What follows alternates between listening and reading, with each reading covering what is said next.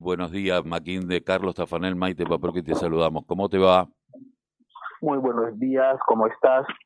Bien, eh, de contame un poquito, vos sos médico haitiano, eh, sos vicepresidente de la Asociación de Médicos eh, Haitianos en Argentina, pero aparte están armando un colectivo de otros médicos de otras nacionalidades que están trabajando aquí, que la mayoría son latinoamericanos, y que se le está imposibilitando el tema de poder hacer el posgrado para adquirir la, la, matrícula. Yo quiero que le explique, como explicabas anoche, a la gente cuál es su situación.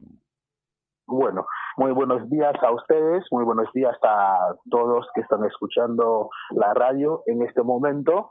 Eh, es un placer para nosotros de compartir con nosotros, de hacerles saber la, la situación en cual que, que estamos como médico. El tema es así, es que ya como médico extranjero, yo soy Mackenzie Oche, yo soy eh, vicepresidente de la Asociación Médica Haitiana en Argentina y yo soy también eh, vicecoordinador de la Asociación de los Médicos Extranjeros en el país.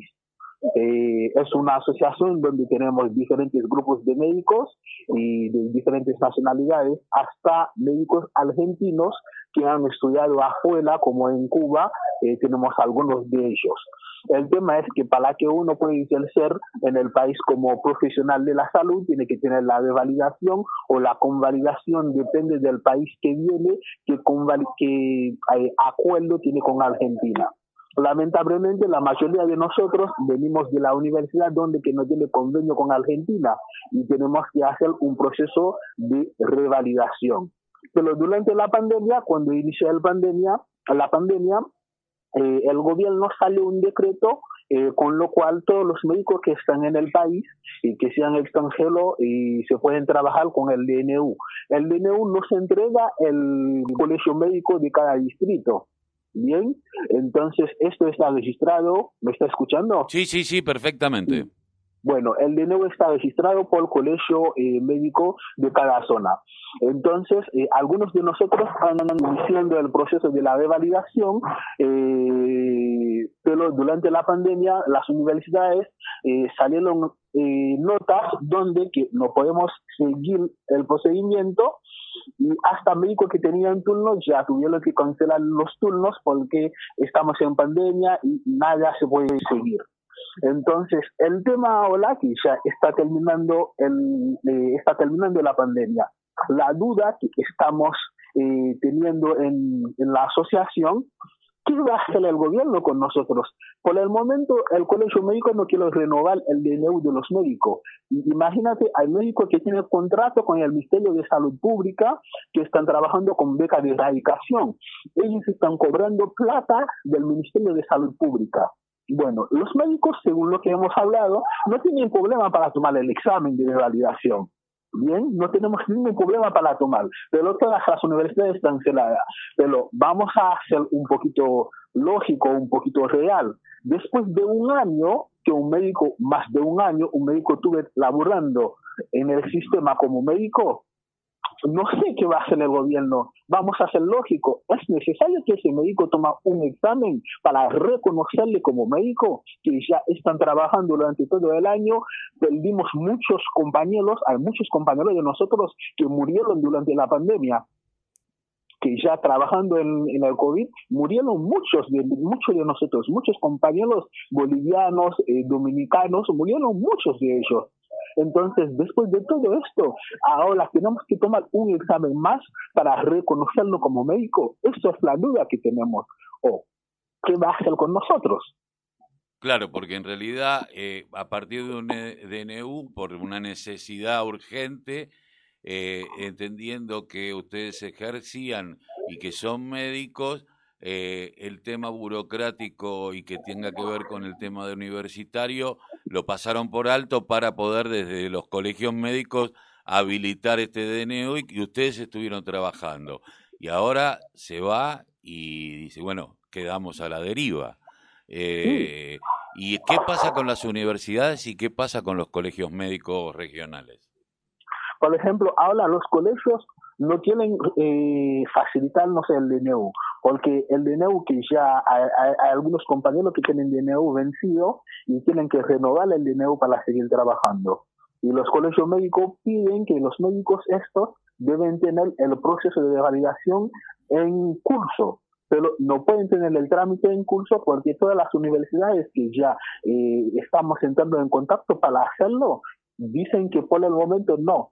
Si quieres, después te puede pasar hasta el link de algunas universidades. Por ejemplo, hay compañeros que tenían turno en la Universidad de Corrientes que ya la universidad directamente canceló los turnos de los, de los, de los profesionales. Ahora, eh, eh, yo estaba pensando, digo, eh, cumplieron un rol fundamental, estuvieron en la primera línea de fuego, eh, y hoy eh, nos encontramos con que los colegios médicos no quieren revalidar una cuestión que para cualquiera que se le que vos lo explicás y sería lógico que le tuvieran que renovar este DNU hasta tanto las universidades eh, vuelvan a comenzar a tener esta dinámica de revalidación de títulos. De revalidación o que el gobierno toma una decisión, por ejemplo, que sea los DNU que tenemos, que sea se convierte como un decreto que se convierte en una en un DNU profesional, en un DNU nacional, en una matrícula nacional, no sé. eh, ahora hay bueno, acá me dicen que, bueno, dice, desde Misiones, saludos, dice, hay provincias que no aceptaron médicos para trabajar a pesar del ENU, por ejemplo, Misiones. Sí, puede ser, puede eh, ser.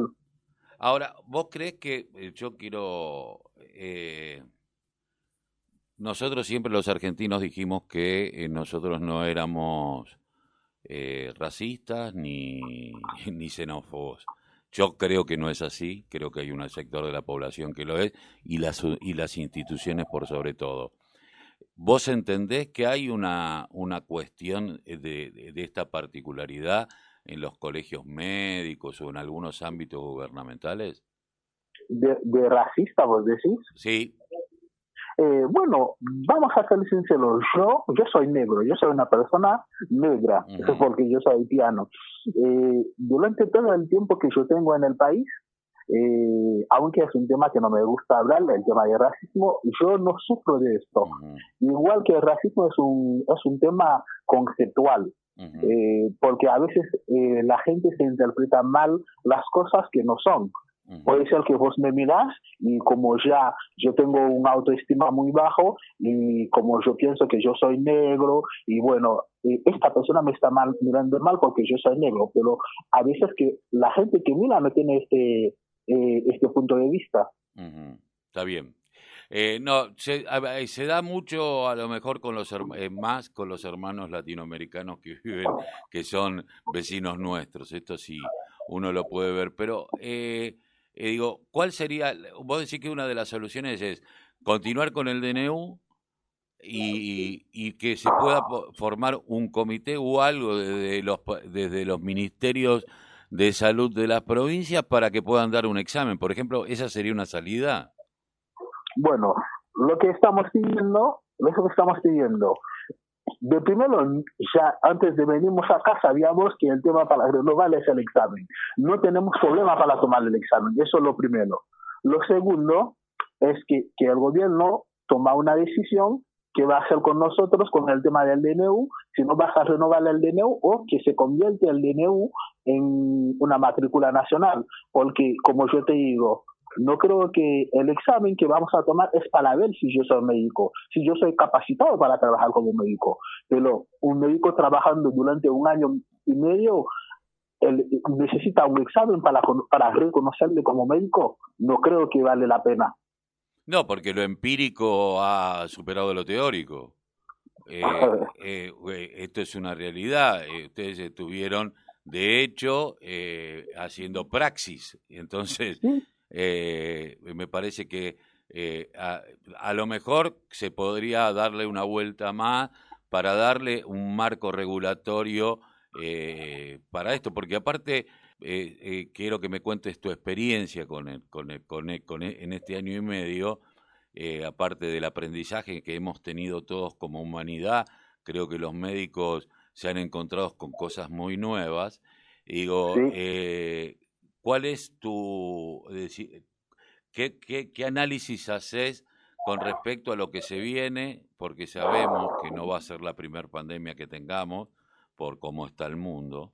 y que debemos de estar preparados todo el tiempo, necesitamos cada vez más médicos. Eh, la realidad es así, es que eh, el país necesita mucho médico que de lo que pensamos, eh, la situación de la pandemia nos muestra esto claramente, que hay más necesidad de médico y creo que cada día más los médicos están más preparados para afrontar o para estar en cualquier situación, eh, para trabajar. Porque nuestro objetivo, eh, lo que yo veo con muchos médicos, es que tienen muchas dedicaciones, tienen buena voluntad para trabajar y para seguir laburando y aprender eh, cada día más.